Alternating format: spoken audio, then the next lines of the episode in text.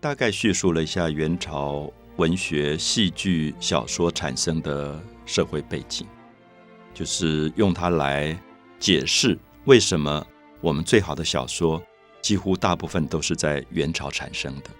那并不是说宋朝以前没有，可是我要解释是宋朝以前大部分文化的走向主流控制在文人的手上。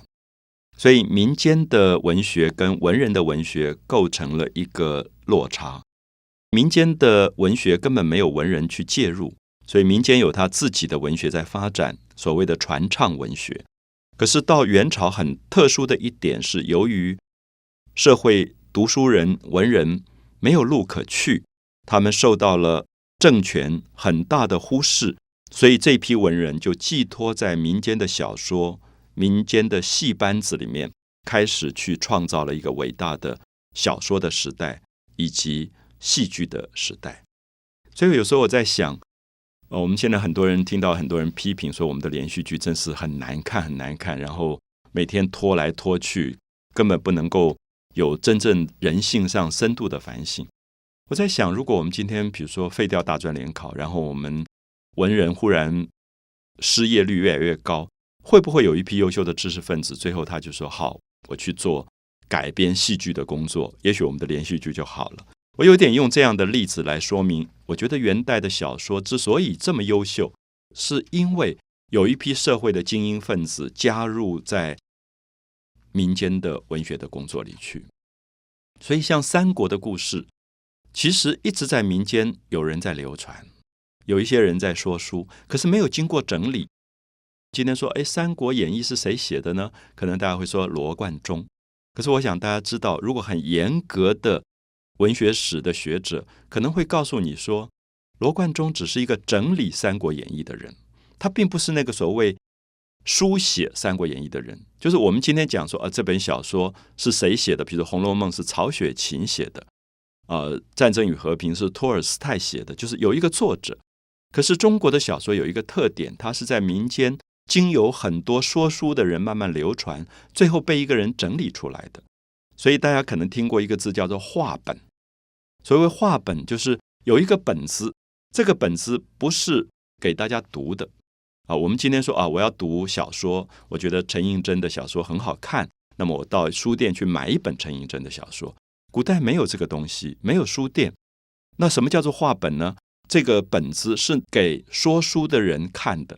说书人看完以后，他会念给大家听的，就在路边上每天念一段，所以就形成了中国的小说的一个特性，就叫做章回小说，也叫做话本小说。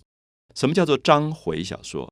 大家读《三国演义》的时候，大家看到第一回第一章啊，第二回第二章如何如何，然后你会发现每一章每一回最后的结尾出现一句话，说：“各位看官。”欲知后事，且听下回分解。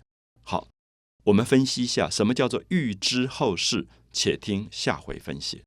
我们看到这里忽然发生了什么赤壁之战，我们就发现说，哎，大家都很紧张，不晓这个战谁赢谁输。那看起来曹操很厉害，八十万大军在那个地方，那么这么多的战船，诸葛亮跟孙权联军能不能打胜都不知道。可是你可以看到。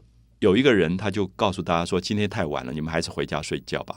我明天才能告诉你。所以预知后事，且听下回分解。有没有注意到听不是看？所以这个小说不是看的，这个小说是听来的。所以用今天的话来讲，中国古代在元朝时候出来的《三国演义》《西厢记》这些话本小说，等于是今天的有声书。它其实是另外一种有声媒体，它并不是一个视觉媒体。所以常常很多人误会说。我今天要看《三国演义》，那么我到书店去买一本书。可是如果你只要看到“欲知后事，且听下回分解”，它就表示说这个小说是听来的。所以每天晚上听一段，每天晚上听一段，因为晚上吃完饭以后的时间有限，大概只能听那么一段，所以不可能一个长篇小说一个晚上就讲完了。所以每天晚上结尾的时候，这个说书的人一定会卖关子。把它放在一个很悬疑的高潮，说明天你一定要来，因为你想知道到底下面发生了什么事。所以我知道长辈有跟我说，以前在大陆上一个最会讲《水浒传》的人讲那个武松打虎，那个拳头要打下去，每天晚上重复到这里他就停了，然后就说到底武松赢了没有？还是武松被老虎吃掉了？那你明天还要来？你明天还要来？他就继续有他可以收入的东西，因为你要付费的。你听他讲书是要付费，至少买一碗茶喝。那么这个茶楼的人会跟这个人分账的。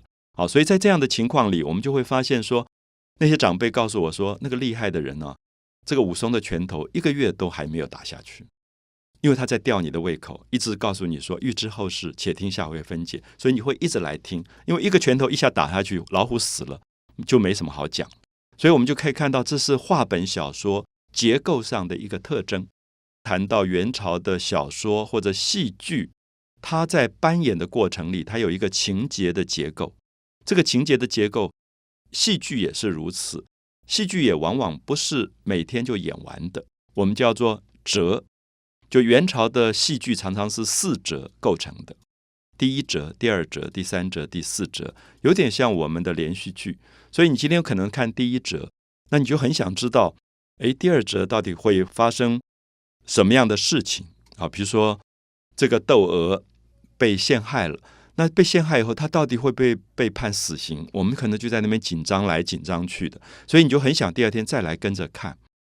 那他可能被判了死刑，被判了死，你就觉得哎呀，他好冤枉，因为所有的观众都知道说窦娥没有害死人，是被冤枉的，是被栽赃的。那么大家就想说，那他这个死不是很冤枉吗？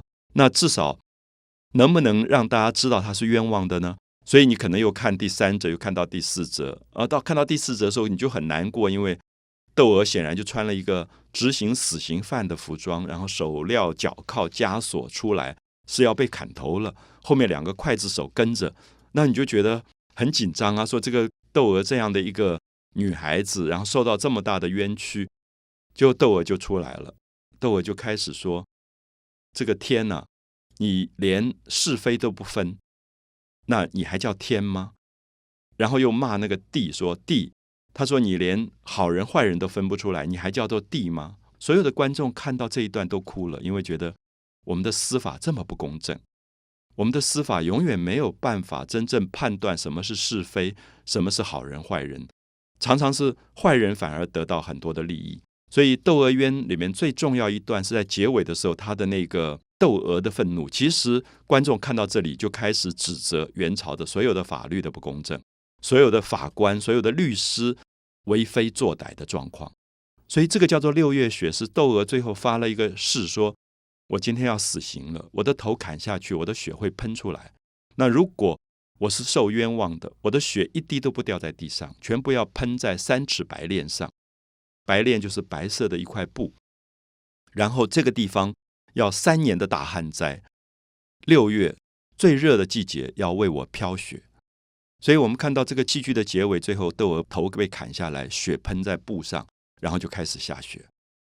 其实我们看到观众在这个时候受到非常大的感动，觉得即使最大的冤屈，最后还有六月雪为他来发展出他心里面的悲愤。今天所有人都还在看《窦娥冤》，还在看六月雪，是。说明，也许大家觉得我们的法律不够公正，它就会有控诉性。好，所以当时蒙古的统治者糊里糊涂，他也看不懂这个戏，他以为只是民间在看戏，可事实上民间在批判蒙古政权的不正义的部分。啊，所以我们可以看到，这些才是元朝文学戏剧最了不起的地方啊，也真正我们可以说道出了人民的心声，对于他们的正追求正义。公平的一种呼声。